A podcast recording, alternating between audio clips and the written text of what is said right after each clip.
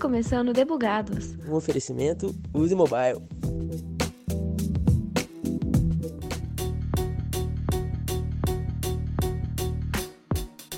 Opa, recebi uma notificação aqui. Sem as famosas notificações, a gente provavelmente não iria lembrar que alguns dos nossos aplicativos instalados nem existe. Ou então a gente jamais ficaria sabendo quando teve um cupom de desconto, ou a gente nem se divertiria com as mensagens que chegam cheio de piadinha. Ou então a gente deixaria o crush ou a crush num vácuo eterno.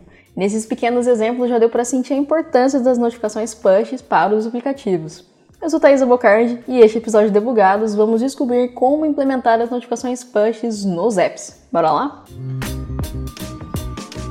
A primeira dúvida que quero tirar aqui é: as pushes são funcionalidades nativas ou preciso integrar num serviço terceiro? O Gabriel Escotar, desenvolvedor Flutter aqui na Mobile, vai responder essa pra gente. Bom, basicamente o trajeto de uma notificação é bem simples até.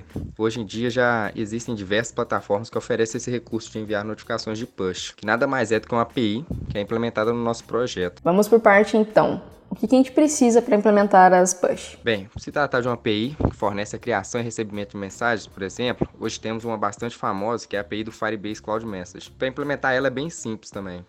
Firebase fornece uma SDK para a gente, onde a gente integra no projeto e realiza algumas configurações, é, como configurações para tratar a notificação, como ela será recebida e exibida também. Porém, diferente de uma API que é utilizada para um banco de dados, né, é, essa API é necessário realizar algumas configurações nativas específicas em cada plataforma, como no Android Manifest para Android e no Podfile para o iOS. Essas configurações fazem com que as notificações push continuem funcionando mesmo com o app fechado, ou seja, garantindo que, que elas continuem sendo recebidas e que você consiga é, clicar nela e abrir certa tela específica, ou, ou nesses casos, entendeu? É, no Flutter, além disso, a gente utiliza um conjunto com essa API, uma biblioteca que ajuda a fazer a exibição da notificação, tornando a estilização dela melhor, tipo, alterando o ícone, cor, se ela vai ser expansível ou não, é, a imagem, entre outras características. Muito obrigado, Gabriel.